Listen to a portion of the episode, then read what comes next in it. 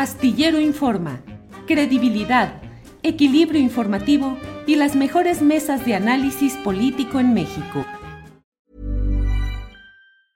Cool fact a crocodile can't stick out its tongue. Also, you can get health insurance for a month or just under a year in some states. United Healthcare short term insurance plans, underwritten by Golden Rule Insurance Company, offer flexible, budget friendly coverage for you. Learn more at uh1.com. It's that time of the year.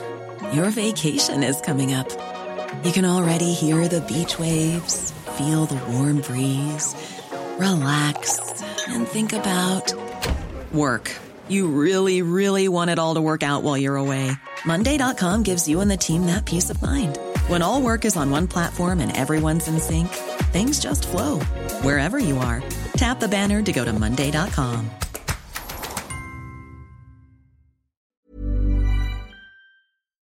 Astillero Informa, credibilidad, equilibrio informativo y las mejores mesas de análisis político en México.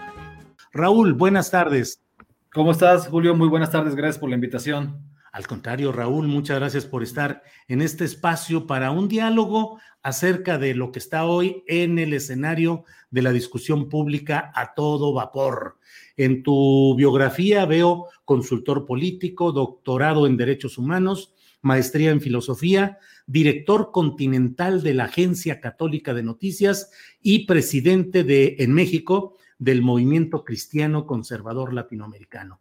Raúl, creo que también en algunas partes leí que habías sido secretario de comunicación del Comité Nacional del PAN. Es correcto, en las épocas de, del presidente Gustavo Madero. Estuvimos Ah. en el CEN, secretario de comunicación, así es, del CEN del PAN. ¿Actualmente tienes militancia partidista, Raúl? Soy panista, sí, soy panista. De hecho, yo pues he sido panista toda la vida. Yo me afilié como a los 15 años. A mí me gustó ver a Cloutier protestando en aquellos tiempos. Estaba yo muy chico, pero después estuve fuera de- del país y de alguna manera no, no refrendé mi militancia, pero pues he, he sido panista desde los 15 años y actualmente tengo pues todos mis derechos activos, por supuesto. Eh, Raúl, tú firmaste hace más de un año la Carta de Madrid, según he leído. ¿Cómo fue esto? Sí, porque hubo la oportunidad de, de poderla firmar en un formato que te llegaba por mail. Mm, Eh, entonces, pues había mucha facilidad, digamos, no, no como la firma que se dio en esta ocasión en el Senado, así con cierta formalidad, cierto protocolo. Pero sí, eh, pues es que, mira, aquí tengo abierta, de hecho, qué bueno que tocas el tema, porque es que eh, primero quisiera decir que no tiene nada de ultra, ¿no? Esta cuestión de, yo no me considero de ultraderecha de ninguna manera, y quiero decir que al menos yo no soy ningún racista ni homófobo, no tengo nada contra, contra ninguno de estos, ningún grupo social, ni contra ninguna orientación sexual, ni nada. Partiendo de ahí, cada quien, eh, digamos, escoge su, su propio camino. Yo firmé la carta de ¿A Madrid. favor del matrimonio de personas del mismo sexo, Raúl? Bueno, yo no le llamaría matrimonio, pero la, es una unión civil. Yo no le llamaría matrimonio, pero por razones religiosas, porque yo soy católico y a mí, para mí, digamos, la, la pareja, el matrimonio es entre un hombre y una mujer. Pero si dos personas del mismo sexo desean unirse, pues, bueno, pues no, no, y, la, y la, la ley además ya se los permite aquí en México. eh, En el, ¿Y tú estás de acuerdo? Pues, digamos, yo, yo pues lo respeto, ¿no? Yo, lo- yo no aconsejaría tal cosa, pero yo respeto mucho, soy muy respetuoso. Eh, tengo amigos que son homosexuales eh, y los respeto mucho, son hijos de Dios y pues todos somos iguales ante la ley. Pero regresando un poquito a, a- a la Oye, ¿y la- que adopten hijos una pareja de homosexuales? Te voy a decir que eso me parece que no es un, no es un derecho atribuible a, a la pareja tal, a, los, a las personas como tales, eh, los adultos, sino eso es un derecho del niño a ser adoptado, a ser recibido en el seno de una familia. A mí me parece, es mi opinión y me baso mucho en que yo, yo soy yo me considero conservador. Yo, para mí, lo ideal sería, digamos, que un niño estuviera en el seno de una familia constituida por un hombre y una mujer, o una mujer y un hombre. Eso para mí sería lo ideal.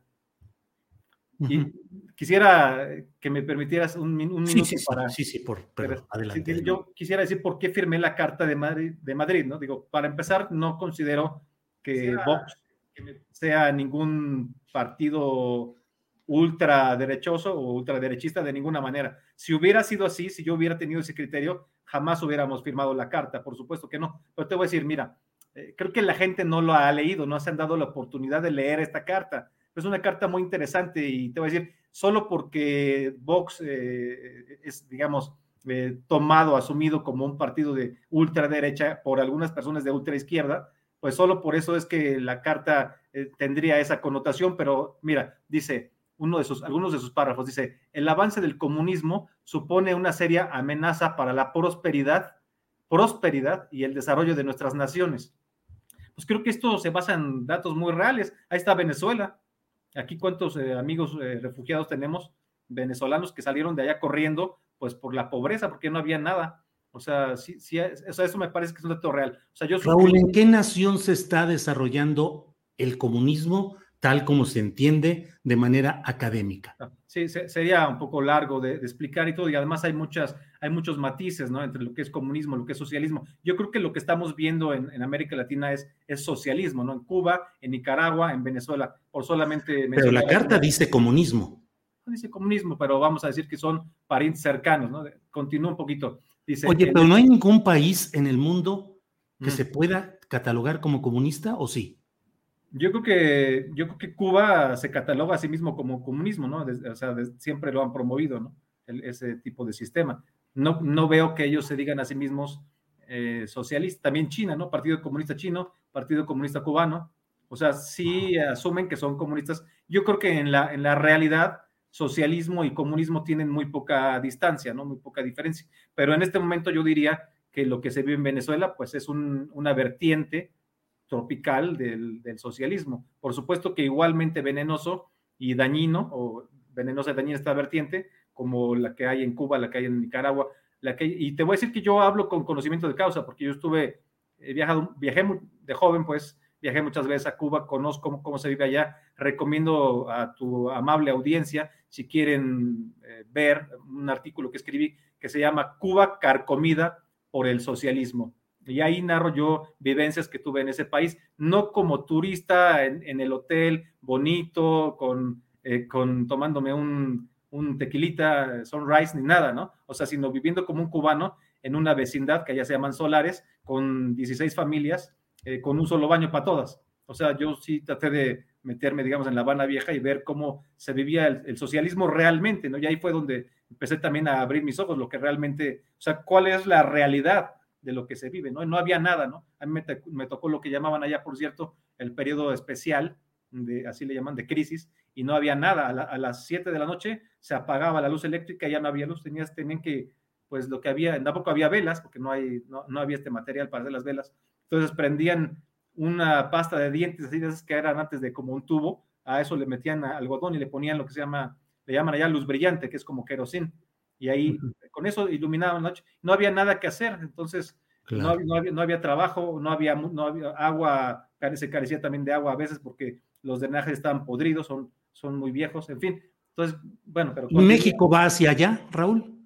Espero que no, yo tengo la confianza de que los mexicanos podamos hacer algo para que no nos vayamos, eh, digamos, acercando a, a, esa, a, esas, a esos extremos, ¿no? Pero, Pero sí ves indicios de comunismo en México no diría, no diré comunismo, pero de, bueno, gente de izquierda, de, de ultra izquierda, sí veo, sí veo eh, dentro de la así llamada cuarta transformación, sí, sí, sí veo, o sea, sí veo personajes que sí quisieran que estuviéramos así. Ahí está, por ejemplo, para no ir más lejos, esta señora eh, Jade Kolpolemsky, que cada, que cada aniversario de, de, Cuba, de la revolución, celebra y todo, y felicita y, y, mucha gente, ¿no? Que, que, realmente admiran o admiraron, pues, porque en teoría ya falleció, a Fidel Castro o a otros líderes latinoamericanos o de otros países que son asociados al socialismo y al comunismo. O sea, sí veo que hay como, como gente que promueve que fuéramos hacia allá. A mí me preocupa que, que fuéramos hacia un régimen así.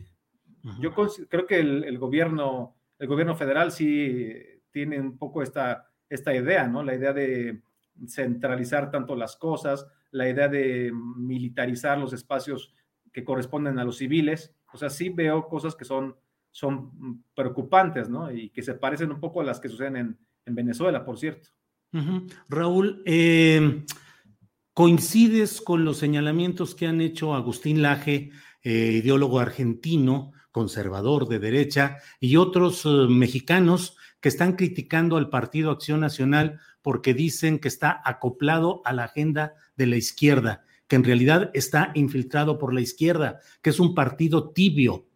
¿Qué opinas? Bueno, yo te voy a contar lo del Laje en un momento que comí con él el viernes, por cierto, en la misma comida que donde estuvimos con Santiago Abascal, pero nada más déjame concluir un poco lo que dejé pendiente. Firmé la Carta de Madrid hace, hace, cerca de un año porque no me pareció que tenga nada de ultra, eh, de ultraderecha, en lo más mínimo, me parece una carta sumamente democrática. Dice, el Estado de Derecho, el imperio de la ley, la separación de poderes, la libertad de expresión y la propiedad privada son elementos esenciales que garantizan el buen funcionamiento de nuestras sociedades. Me parece un párrafo pues que lo hubiera podido escribir cualquier persona demócrata del mundo, ¿no? Luego dice, ya con esto termino lo de la carta, dice, la defensa de nuestras libertades es una tarea que compete no solo al ámbito político, sino también a las instituciones, la sociedad civil, los medios de comunicación, la academia, etcétera. Y por último, cierro con esto lo de la carta.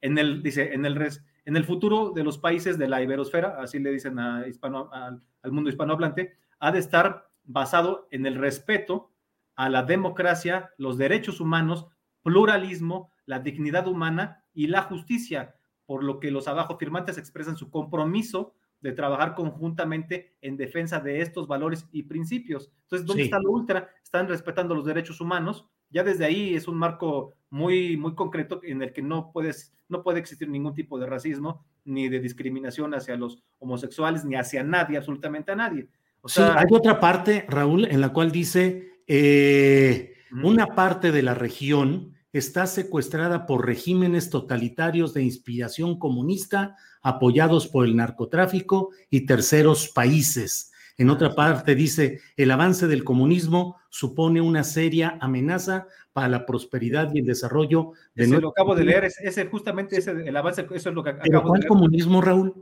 Bueno, eh, eh, te digo que es, es, una cuestión de, cómo estés Pero es clave ese concepto. Sí, totalmente, tienes razón. Pues es que yo creo que ellos consideran comunista a lo que vemos en Cuba, a lo que vemos en Nicaragua, a lo que vemos en Venezuela, entre otras expresiones. Este, ¿Y cómo se aplica a México?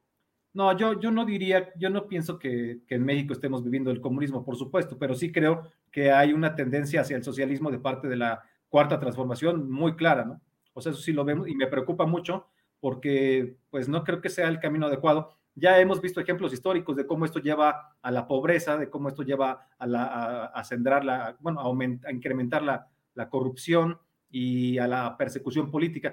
También quisiera decir, fíjate, que de hecho quería empezar con esto, pero ya no hubo oportunidad, pero quisiera que me digas oportunidad de, decir, yo me considero eh, conservador, como decíamos, soy panista, soy el presidente del movimiento cristiano conservador Latinoamérica, de Latinoamérica, en México, porque es, este movimiento nace en Brasil, es internacional. Pero debo decir que yo creo que los conservadores estamos un poco bajo asedio en México, ¿sí? Porque todos los días, o casi todos los días, desde las conferencias mañaneras, el ciudadano presidente hace referencia a nosotros de manera negativa. O sea, ya no estamos en el siglo XIX en el pleito de la, de la guerra de reforma entre liberales y conservadores, When you're ready to pop the question, the last thing you want to do is second guess the ring.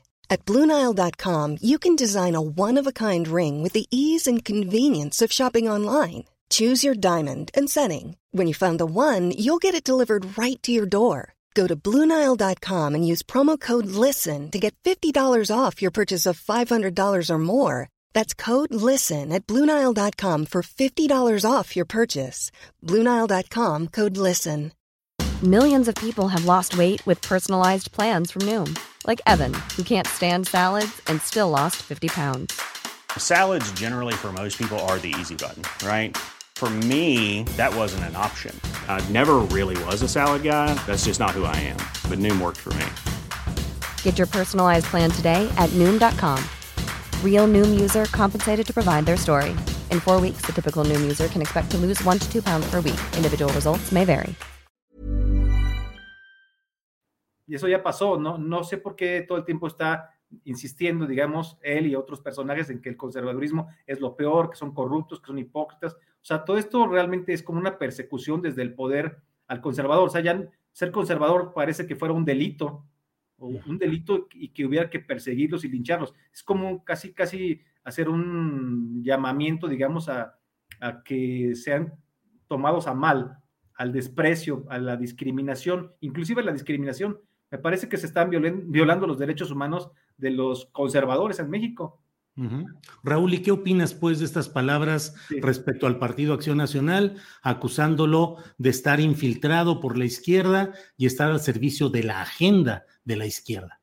Bueno, yo creo que no, es, no, no, no estoy de acuerdo con esa declaración de mi amigo Agustín Laje, me parece que es un poco fuerte, un poco exagerada. Sí es cierto, te voy a decir, sí es cierto que dentro del PAN hay algunos que son más conservadores, más católicos y otros son más al centro y algunos que son de plano, pues sí, progresistas en su, en su ideología. Progresistas no, por progresista entiendo alguien que apoya, digamos, la agenda del lobby gay o de la diversidad sexual, alguien que apoya em, a, la cuestión de los niños trans, alguien que apoya el matrimonio, bueno, la, la unión civil homosexual, alguien que, em, pues, ideas, digamos, un poco un poco en este sentido, ¿no? Eh, que promueve el indigenismo, que sobre todo la cuestión de la ideología de género. Em, hubiera empezado por ahí mejor. O sea, la ideología de género, la perspectiva de, de, género, me parecen a mí, pues, cuestiones muy delicadas, muy, muy serias, que no, son, no me parece propias del PAN.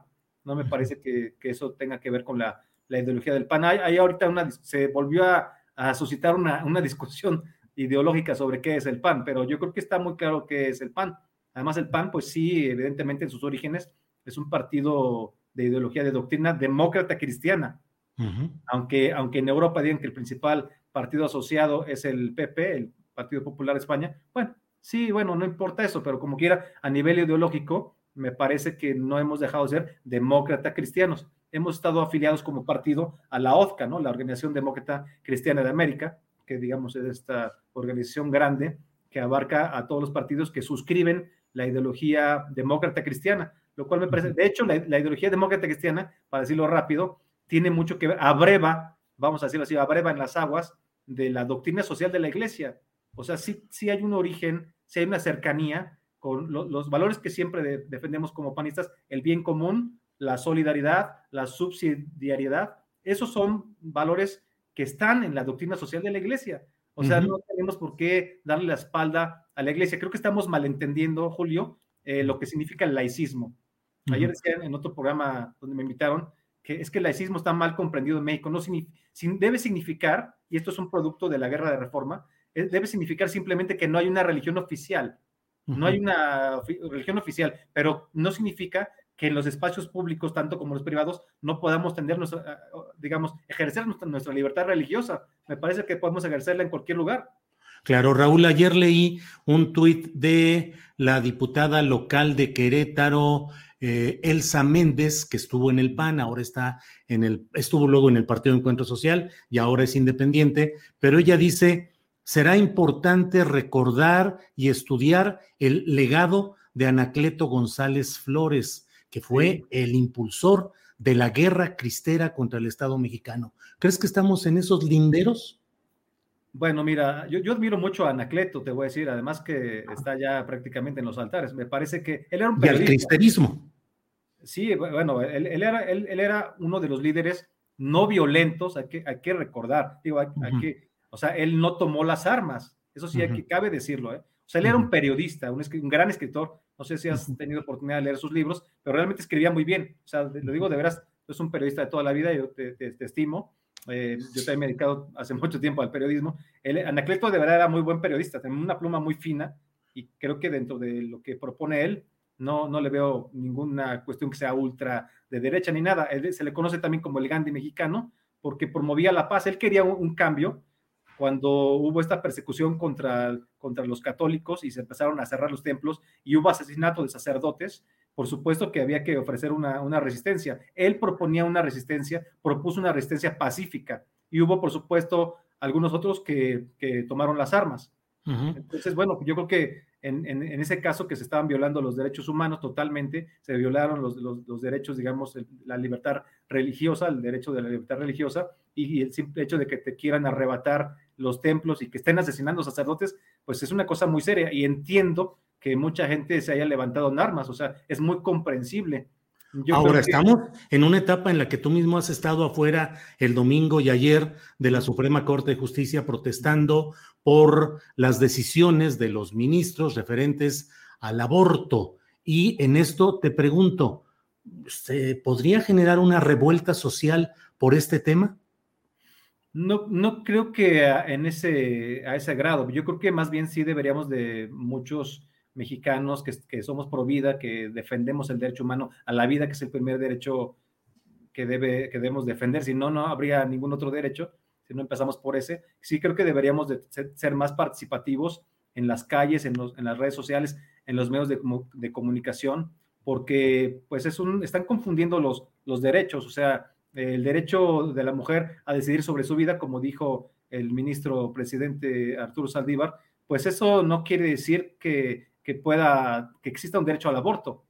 Él mismo lo reconoció, no existe un derecho a abortar, lo que existe es un derecho a la vida y se debe de cuidar el derecho a la vida desde que es un embrión, desde que es un embrión hasta que hasta la muerte natural de un ser humano. O sea, sí es necesario entender, entender esto, no solo como, como católicos y también yo como panista, sino también simplemente como defensores de los derechos humanos, como activistas de los derechos humanos. Hicimos efectivamente el domingo una, una clausura simbólica, aclaro que fue, es una manifestación pacífica, en todo momento pacífica, dentro de los márgenes de la ley, una manifestación respetuosa, pero sí una clausura simbólica de la Suprema Corte de Justicia de la Nación, porque nos oponemos a este criterio progresista esta ideología woke que pues realmente mueve a los ministros, no están, no están representando los valores de los mexicanos. En México hay 77% de católicos y si sumamos los cristianos, mucho más. Cuando menos todo este gran porcentaje de la población es por vida. ¿Cómo es posible que de pronto ya se vaya eh, a través del caso Coahuila y a través del caso Sinaloa, se vaya a dejar sentada la jurisprudencia para que,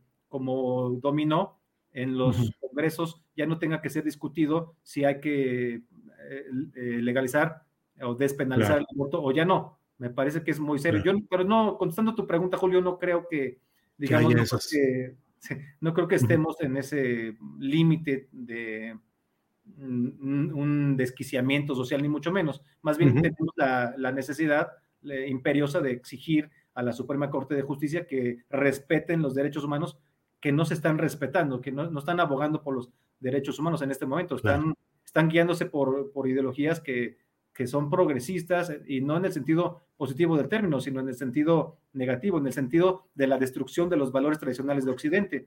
Claro. No, podemos dejarlos de lado.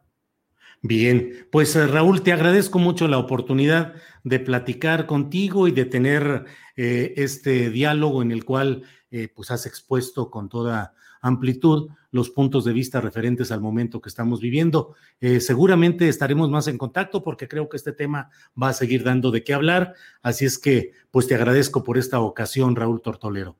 Muchas gracias, Julio. Quisiera nada más despedirme diciendo que en Brasil, desde hace mucho tiempo, por desgracia, hay algo que se le ha denominado popularmente como la dictadura de la toga.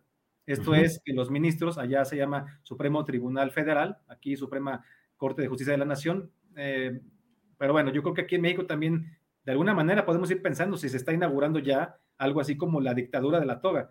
Porque quiero, quiero decir, o sea, es que los señores ministros eh, no están siendo, no están teniendo un criterio positivista en cuanto a lo que está plasmado en la Constitución y en los tratados internacionales, que sería largo mencionarlos, pero en todos se garantiza el derecho eh, a la vida del ser humano desde su, desde su concepción hasta la muerte. Y no lo están respetando. Entonces ellos, su interpretación es como metaconstitucional ellos están atribuyendo, arrogando eh, facultades metaconstitucionales, no están apegándose a la, letra. Y esto me parece muy grave porque entonces están, digamos, pasando por encima del poder legislativo y de alguna manera del poder ejecutivo.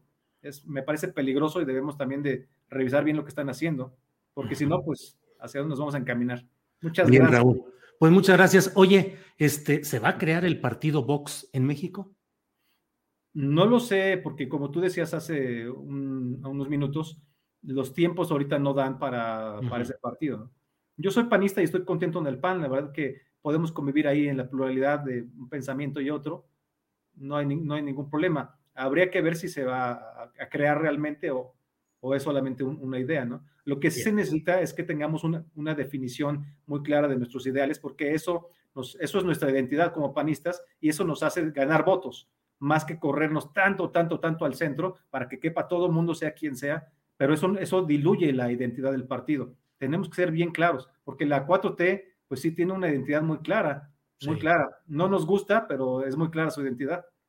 Raúl, muchas gracias y espero que sigamos hablando de estos temas. Gracias, Raúl Tortolero. Mucho gusto. Muchas gracias, Julio. Buenas tardes. Para que te enteres del próximo noticiero, suscríbete y dale follow en Apple, Spotify, Amazon Music, Google o donde sea que escuches podcast.